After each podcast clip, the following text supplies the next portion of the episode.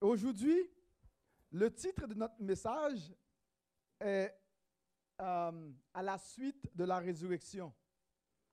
À la suite de la résurrection. Vous savez, euh, dans Luc, vous pouvez regarder Luc, euh, la, c'est juste un, petit texte qu'on va voir qui, ce n'est pas le texte sur lequel on va parler, mais c'est juste un petit peu pour vous mettre un petit peu le lien qu'on veut faire, on veut faire dans notre message.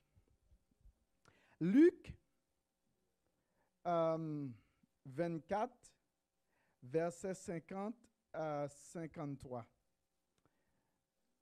Je vais lire pour vous. On, se situe après la résurrection de Jésus, lorsqu'il avait, il avait rencontré les disciples sur le chemin de Maïs. Après cela, il va donner, il va rencontrer les disciples et il va leur donner la mission. Euh, il va leur confier une mission.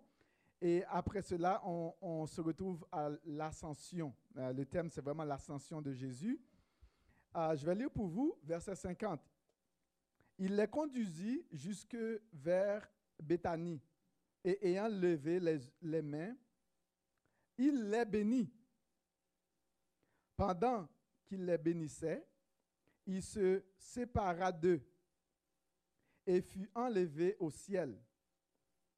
Pour eux, après l'avoir adoré, ils retournèrent à Jérusalem avec une grande joie et il était continuellement dans le temple louant et bénissant Dieu. Um, ce qui est intéressant, c'est que dans le texte ici, on nous dit que les disciples sont partis. D'accord? Après l'ascension de Jésus. Mais la question que nous pouvons nous poser ce matin, nous savons que bien sûr, qu'est-ce qui est arrivé euh, Le Saint-Esprit est venu, la Pentecôte, effusion d'esprit, et il y a des, des, des âmes ah, c'est là que l'Église a pris naissance, est née, l'Église est fondée. Et là, bien sûr, l'Église, le message est répandu partout euh, dans l'Asie, dans l'Europe, au Moyen-Orient. Mais il y a une petite chose qui, m'a vraiment intrigué. On a une chose qu'on n'a pas dans, le texte, mais quand Jésus il est arrivé au ciel, mais qu'est-ce qui s'est passé au ciel? On aurait aimé d'avoir une scène dans le ciel quand il est, est monté, mais qu'est-ce qui s'est passé? Est-ce que vous vous êtes demandé, nous, sur la terre, bon, on sait qu'est-ce est, la suite des choses. Mais dans le ciel, c'est quoi la suite des choses? C'est quoi la suite des choses au ciel? Après la résurrection de Jésus.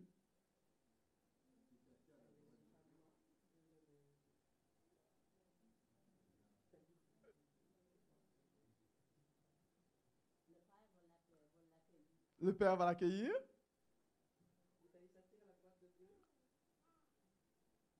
Je pense que, oui, bien sûr, il est assis à la droite de Dieu. Je pense que Jean va nous donner vraiment. Euh, bon, on, on, comprend que le temps, il y a du, du, le temps qui est passé, il y a bien sûr beaucoup de temps, mais je pense que Jean, dans Apocalypse 5, va nous donner une idée. Regarde, une idée de ce qui s'est passé après. Et en regardant cela, je me suis dit, waouh, la parole de Dieu est extraordinaire. Et je vais demander, est-ce que, bon, est-ce que tu peux lire pour nous, s'il vous plaît, Apocalypse 5, le chapitre au complet? Puis je vis. Oh là là. Avance-toi ici. OK. Voilà. Oui. C'est bon? Oui. Euh, puis je vis dans la main droite de celui qui était assis sur le trône un livre écrit en dedans et en dehors, scellé de sept sceaux. Et je vis un ange puissant qui criait d'une voix forte. Qui est digne d'ouvrir le livre et d'en rompre le sceau? Et personne dans le ciel, ni sur la terre, ni sous la terre, ne put ouvrir le livre ni le regarder. Et je pleurais beaucoup de ce que personne ne fut trouvé digne d'ouvrir le livre ni de le regarder.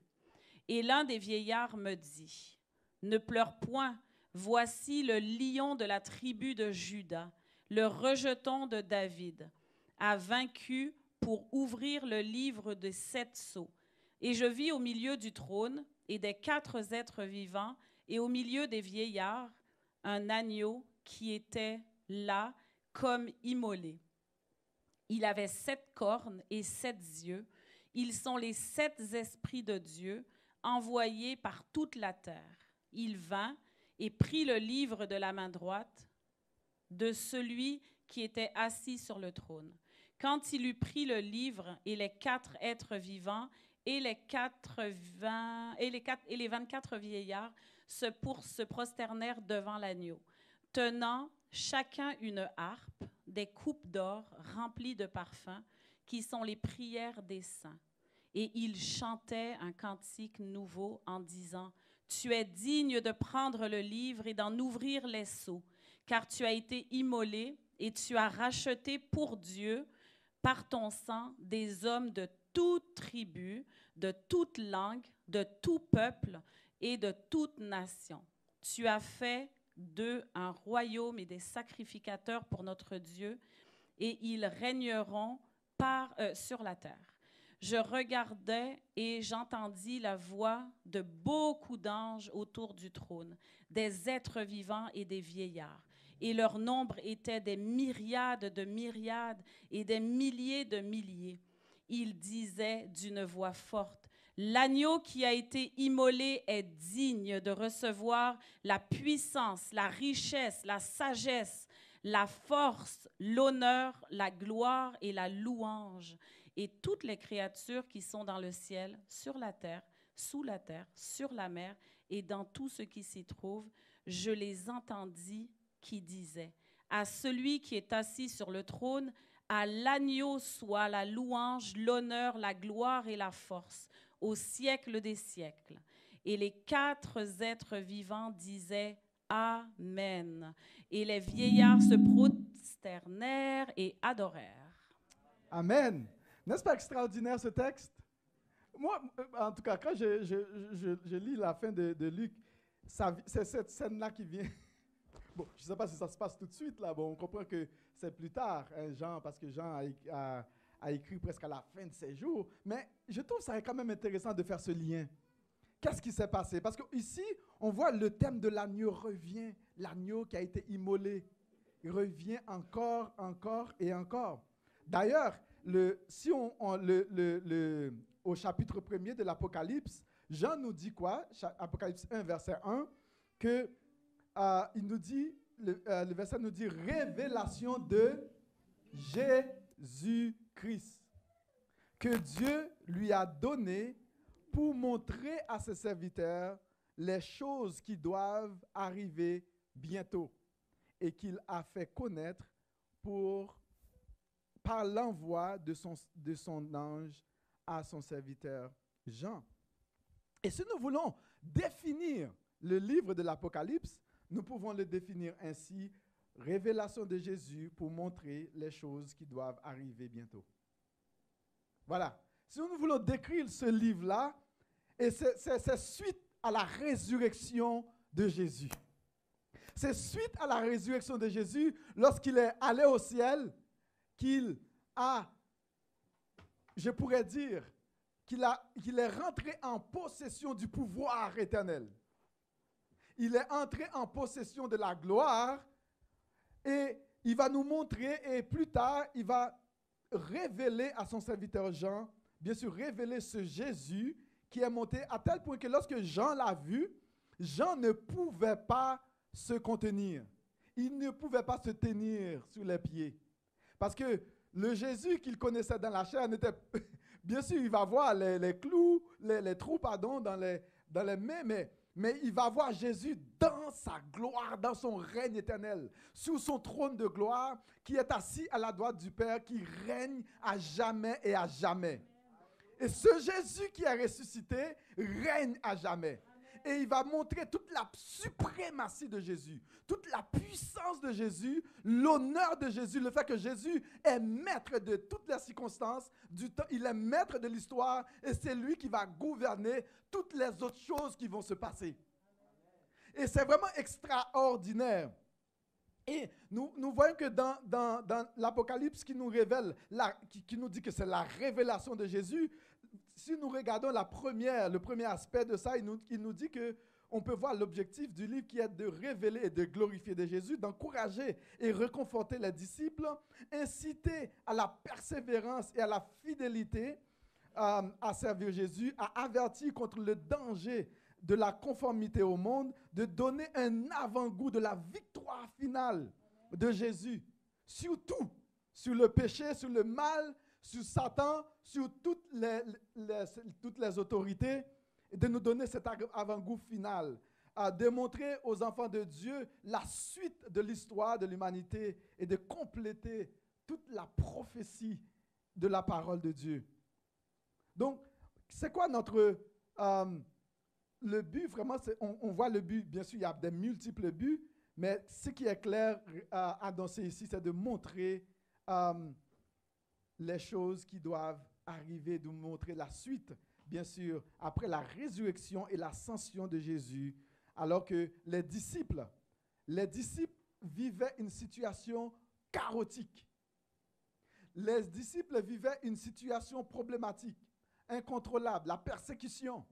On les tuait, on les détestait, on les faisait brûler, on les faisait manger par des, par des, bêtes sauvages. On les, on les poursuivait et ils étaient partout dans l'Empire. Voilà que Dieu a donné cette révélation et il va, donner, euh, mettre il va mettre l'accent sur, ce, sur l'agneau qui a été immolé et son sang qui a été versé. Et cet agneau qui est ressuscité, qui est, qui est au ciel, qui est assis à la droite du Père et qui règne. Et c'était pour encourager vraiment les enfants de Dieu. C'est quoi mon but ce matin?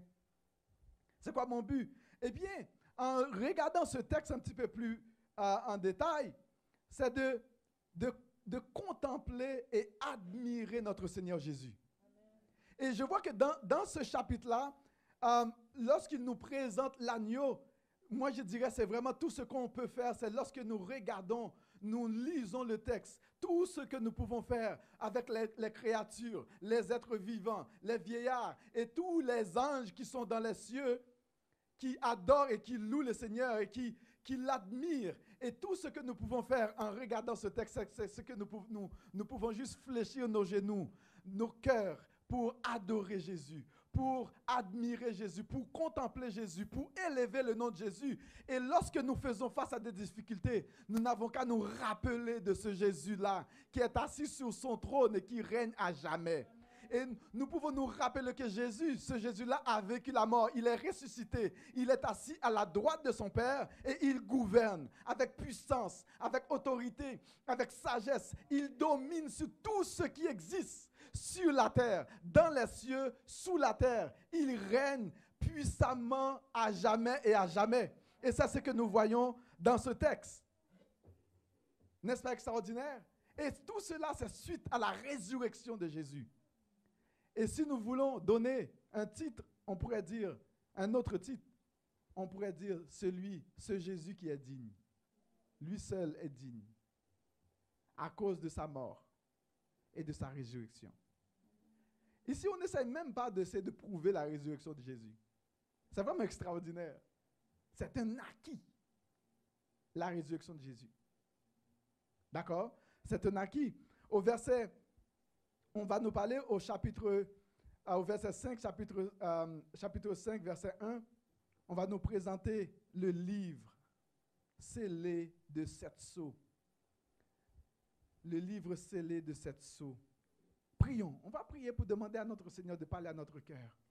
Papa, nous voulons te dire merci pour ce temps que tu nous donnes ensemble, pour pouvoir lire cette, une portion de ta parole. Et cette parole qui va ouvrir les yeux de notre cœur pour que nous puissions encore voir Jésus dans sa gloire, dans son règne. Lui qui gouverne sur tout. Ce Jésus qui est ressuscité, qui est monté aux cieux, qui est assis à la droite, à ta droite, qui règne. C'est lui qui a reçu tout pouvoir, toute autorité, toute puissance dans les cieux sur la terre et sous la terre. Et nous voulons unir nos voix avec les anges pour t'adorer, pour contempler ce Jésus, pour glorifier ce Jésus et faire de lui l'autorité suprême de notre cœur et de notre vie. Père, nous te prions de bénir ton peuple ce matin, dans le nom de Jésus. Amen. Regardons rapidement euh, le verset premier. Il dit, puis je vis dans la main droite de celui qui est assis sur le trône un livre écrit en dedans et en dehors, scellé de cette sceau. Et premièrement, Jean va attirer notre attention sur un livre. Eh bien, mais c'est quoi ce livre-là? C'est quoi ce livre-là? Eh bien, dans Ésaïe 34, verset 16, il nous parle du livre de l'Éternel. Euh, Ésaïe nous parle du livre de l'Éternel et Ézéchiel euh, aussi avait vu une vision. Il dit, je regardais et voici, une main était étendue vers moi et elle tenait un livre en rouleau. Euh, verset 10, il le déploya devant moi et il était écrit en dedans et en dehors. Et puis il nous dit qu'est-ce qui était écrit dedans? C'est intéressant. Des lamentations, des plaintes et des gémissements y étaient écrits. Et il nous dit ce qui était dans ce livre, le contenu du livre. Ézéchiel. Ézéchiel nous dit qu'est-ce qui se trouvait dans ce livre. C'est vraiment extraordinaire. Ce n'est pas, n'importe quel livre. C'est un, un, livre extraordinaire. Et là, ce livre était tellement extraordinaire qu'il n'y avait personne qui pouvait, il n'y avait personne dans les cieux, sur la terre, sous la terre et dans tout l'univers qui pouvait avoir ce livre et qui pouvait même comprendre ce livre.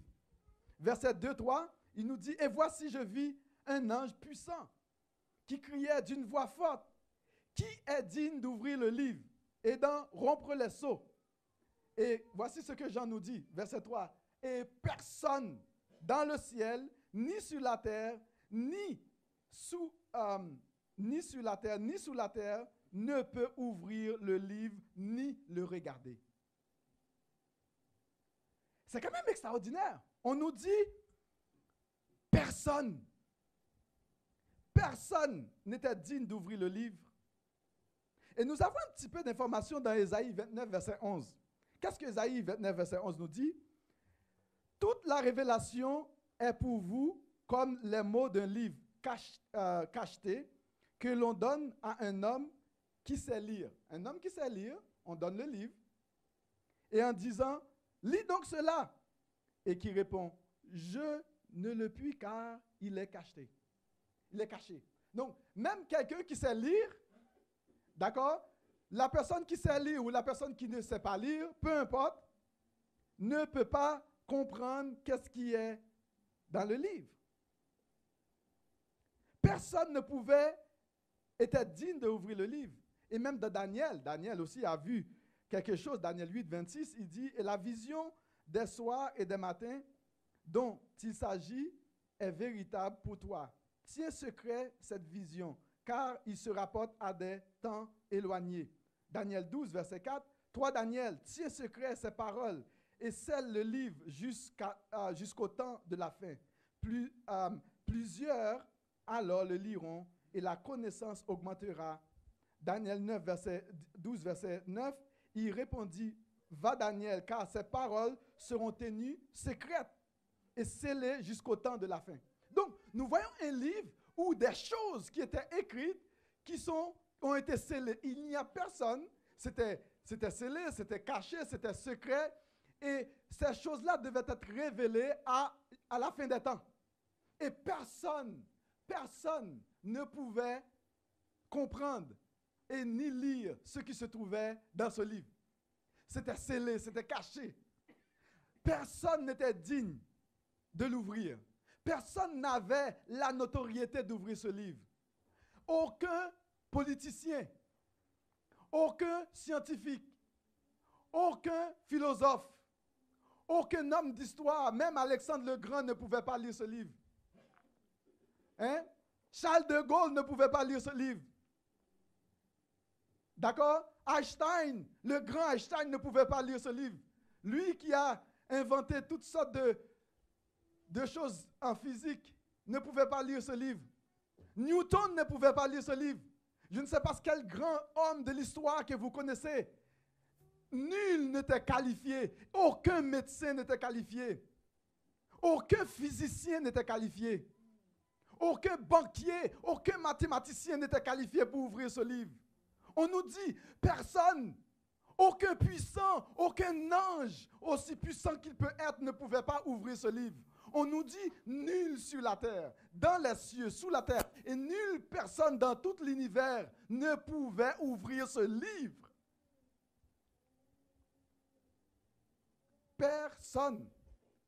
Et à tel point que Jean était surpris. Imagine Jean, imagine ce prophète, cet apôtre qui a servi Dieu presque toute sa vie, qui a souffert. Voilà que il avait l'espérance de quelque chose d'extraordinaire.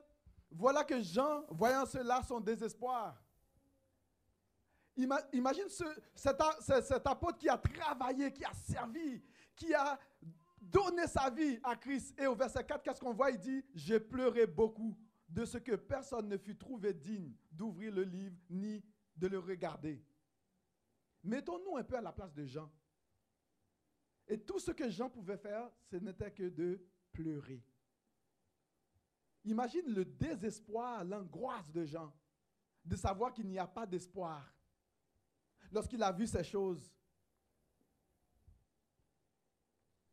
Dans Isaïe 41, verset 24, il dit, je regardais et il n'y a personne, personne parmi eux qui prophétise et qui puisse répondre si je l'interroge. D'ailleurs, Romains 11, verset 34 nous dit, qui a connu la pensée du Seigneur ou qui a été son conseiller? Et Jean nous dit, moi j'ai pleuré, j'ai pleuré j'ai pleuré. Parce qu'il n'y avait personne, personne était digne assez pour ouvrir le livre. Et pendant que Jean pleurait, il y a un ange qui vient, un ancien qui vient lui dire, un, des vieillards lui, touche la main. Et, c'est là qu'on a le mais. Et l'un des vieillards me dit, ne pleure point, voici. Là, on présente qui? Voici le lion de la tribu de Judas, le rejeton de David, a vaincu pour ouvrir le livre et ses sept sceaux. Rappelons-nous lorsque Jean, dans Jean-Baptiste l'a vu, qu'est-ce qu'il a dit? Voici l'agneau de Dieu qui ôte le péché du monde. Voici l'agneau de Dieu, nul autre que Jésus. Et tous les multiples sacrifices, les, les grands, les, grands, les grands sacrifices de toutes les religions, nul n'était digne de purifier nos péchés ou de nous, pardonner, mais seulement le sacrifice parfait de Jésus à la croix était, efficace pour le faire. Le, le, lui dit, l'un des vieillards lui dit, ne pleure point, voici le lion de la tribu de Judas. Et on fait référence, bien sûr, à Genèse, Genèse 49, verset 9, lorsque euh, Jacob euh, parlait de Judas, il, disait des choses à la fin de ses jours. Il dit, Judas est, un jeune lion. On nous parle vraiment de l'origine même de Jésus, de l'identité même de Jésus, le jeune lion. Euh, le verset, euh, verset 10, chapitre 49, verset 10, le sceptre ne s'éloignera point de Judas, ni le bâton souverain d'entre ses pieds, jusqu'à ce que vienne le Shiloh et que les peuples lui obéissent. Donc c'est ce Jésus-là, le lion de la tribu de Judas. Et qu'est-ce qui est arrivé? C'est parce que c'est lui-même qui a vécu. Lui-même seul a vécu pour pouvoir avoir le droit d'ouvrir le livre. Et au verset 6, 8 nous dit, ceci, et je vis au milieu du trône des quatre êtres vivants au milieu des vieillards un agneau qui était comment? Qui était là, immolé. Il avait sept cornes qui symbolisent sa puissance. Il avait sept euh, yeux, la plénitude de l'esprit de toute connaissance et toute puissance, qui sont les sept esprits de Dieu envoyés par la terre. Et notre frère a, a, a lu tout à l'heure dans Isaïe 53 il a été maltraité. Pourquoi est-ce qu'il est digne? Pourquoi est-ce que Jésus est digne d'ouvrir le livre et de rompre les seaux Pourquoi est-ce que lui seul est digne? Pourquoi est-ce que le Dalai Lama n'est pas digne? Pourquoi est-ce que les papes qui ont existé, tous les papes du monde ne sont pas dignes? Pourquoi est-ce que les grands docteurs, les grands, euh, les grands érudits ne sont pas dignes? Pourquoi, pourquoi pas un grand rabbin? Pourquoi pas un grand, un grand scribe? Pourquoi est-ce que est-ce qu'ils ne sont pas dignes d'ouvrir le livre? Pourquoi le, le Bouddha, M. Mohamed, n'est pas digne d'ouvrir le livre? Pourquoi pas les grands philosophes qui ont existé, Confucius, ne s'est pas trouvé digne. Tous ceux qui, ont livré leur vie à des causes, pourquoi est-ce que Mère Teresa n'est pas digne d'ouvrir le livre? Pourquoi est-ce que personne n'était pas digne, malgré toutes les grandes choses qu'ils ont faites pourquoi est-ce que Moïse n'était pas digne d'ouvrir le livre? Moïse qui a donné la loi aux Juifs. Pourquoi pas les grands prophètes de l'histoire? Pourquoi est-ce qu'ils ne sont pas dignes? Eh bien, on met l'accent, on nous dit que c'est l'agneau qui a été immolé. Il a été immolé. Lui seul a vécu la mort. Par sa mort, il a vécu la mort. Par sa vie, il a payé toutes les dettes. Aussi puissant qu'un être humain peut être, aussi bon qu'un être humain peut être, nul ne pouvait payer la dette de nos péchés.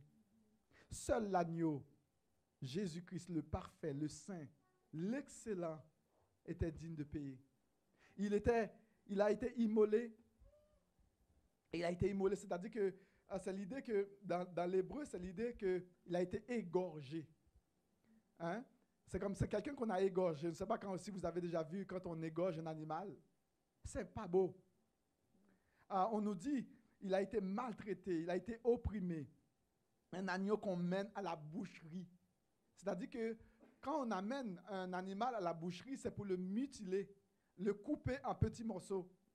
C'est pour montrer la souffrance de Jésus. Il a été enlevé par l'angoisse et le châtiment. Et il a été retranché de la terre il, a été frappé. Et c'est ce que le prophète nous dit. Et Jean va nous dire, voici l'agneau de Dieu qui ôte le péché du monde. Et c'est ce Jésus-là. On parle d'un agneau sans défaut, sans tâche, qui a été prédestiné avant la fonte du monde à, subir sur lui, à prendre sur lui toute la charge de nos péchés, de nos iniquités, pour nous donner l'accès au Père, pour que nous devenions enfants de Dieu, pour que nous soyons adoptés, pour que tous nos péchés, toutes nos iniquités, tout le mal que nous avons commis contre Dieu soit littéralement enlevé, pardonné, justifié, et que nous ne soyons plus ennemis de Dieu. Eh bien, c'est cet agneau-là qui était immolé, lui seul était digne d'ouvrir le livre. Et nul autre n'a pu faire ce que Jésus a fait. La reine d'Angleterre n'a pas pu faire ça. Les rois, les rois de la terre n'ont pas pu faire ça. Les princes de la terre n'ont pas pu faire ça. Au contraire, qu'est-ce qu'ils vont faire? Ils vont asseoir sur leur trône, ils vont gouverner, ils vont envoyer les petits bonhommes verts mourir pour eux. Mais eux, ils vont rester sur le trône, sur leur trône. Ils vont jouir de leur richesse. Mais qu'est-ce que Jésus a fait? Il ne va pas envoyer des petits bonhommes verts mourir pour lui. Quand on parle des petits bonhommes verts, vous comprenez ce que je veux dire? Les soldats pour faire la guerre, mais lui-même est venu affronter l'ennemi pour nous. Il va dire à tous ces soldats, vous, restez de côté, moi je vais combattre pour vous. C'est l'inverse. C'est lui-même qui est allé combattre l'ennemi. Et lui-même, il a donné sa vie. Pardon. Et qu'est-ce que nous voyons au verset On voit la louange à cause de ce qu'il a fait. La louange va éclater dans le ciel. La louange et l'adoration va éclater dans le ciel. Pardon. On voit que il va être loué. Il va être loué. Verset 9, on nous dit que il chantait un cantique nouveau en disant Tu es digne de prendre le seau et d'en ouvrir les seaux, car tu as été quoi? Immolé. On va encore mettre l'accent sur l'action que Jésus a, accomplie une fois pour toutes sur la croix. Tu as racheté pour Dieu par ton sang des hommes de toute tribu, de toute langue, de tout peuple et de toute nation. Et il va le faire, il a été immolé, il a été égorgé. C'est son sang qui a été versé. Pourquoi? Pour racheter l'humanité pour son Père. Lui seul peut être digne d'ouvrir le livre. Lui seul était trouvé digne parce qu'il n'y avait personne encore sur la terre qui pouvait accomplir ce que Jésus a accompli. Et on voit que le Fils de l'homme n'était pas venu pour servir, pour être servi, pardon.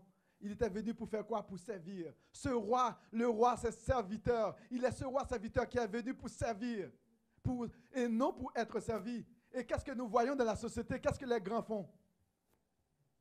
Qu'est-ce que les grands font? Ils ont beaucoup de serviteurs. Ils ont beaucoup de serviteurs. Et moindrement qu'on a quelques millions, eh bien, nous avons des serviteurs. Hein? C'est ça qui arrive. Mais Jésus, lui, qu'est-ce qu'il a fait? Il a servi. Il a lavé les pieds de ses disciples. Il ne s'est jamais montré au-dessus de ses disciples. Il a servi et il s'est donné. Et pour cela, il est digne de prendre le livre, d'en ouvrir les seaux, parce qu'il a été immolé parce qu'il a, vaincu la mort. Et on nous dit que les anges, des êtres vivants, des vieillards et des myriades de myriades et des milliers de euh, euh, le loup. 11-12, il dit, j'ai regardé, j'ai entendu la voix de beaucoup d'anges autour du trône et des êtres vivants, des vieillards, et leur nombre était des myriades et des myriades, des milliers. Il disait d'une voix forte, encore, l'agneau qui a été, c'est le même refrain, immolé, est digne de recevoir la puissance, la richesse, la gloire, la force, l'honneur et la gloire, la richesse et la louange. On parle maintenant des les êtres qui sont extraordinaires, qui sont puissants en force, tout ce qu'ils pouvaient faire, le fait qu'ils n'ont pas vu qu'il n'y avait personne qui pouvait ouvrir le livre et d'en rompre les seaux, le fait qu'il n'y avait nul autre sur la terre, sous la terre, dans les mers, qui pouvait le faire. Et la seule chose que ces êtres puissants en force pouvaient faire, c'était de donner gloire à l'Éternel. Et c'est ce que d'ailleurs l'apôtre Paul va nous dire dans, Philippiens 2. C'est pourquoi Dieu l'a souverainement élevé et lui a donné le nom qui est au-dessus de tout nom, afin que tous genoux se fléchissent et que toute langue confesse que Jésus est Seigneur à la gloire de Dieu le Père. Et ça, c'est que nous voyons qui est en train de faire ici.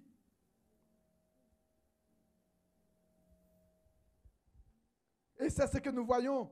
Et lorsque nous prenons conscience que nul autre n'est comme Jésus, nul autre n'est semblable à Jésus, et tout ce que nous pouvons faire, c'est faire exactement comme les anges, comme les êtres vivants, comme les vieillards, comme les myriades et des myriades, comme tous les autres anges dans le ciel, de louer l'Éternel. Et au verset 13, 14, il nous dit que tous les, toutes les créatures le confessent et le louent pour son salut. Voilà le but de la résurrection de Jésus. C'est de nous procurer le salut, de nous procurer la délivrance, de nous procurer le pardon de nos péchés, de nous procurer la vie, la vie en abondance, de d'écrire, d'écrire notre nom dans le livre de la vie. Est-ce que ton nom est écrit dans le livre de la vie? Est-ce que ton nom est écrit dans le livre de la vie? Et lorsque Jésus va citer les noms, parce que lui-même est digne d'ouvrir les livres, lorsqu'il va citer le nom, est-ce, qu'il va, est-ce que vous allez entendre votre nom? Est-ce que nous allons entendre Mira? présente? Maté.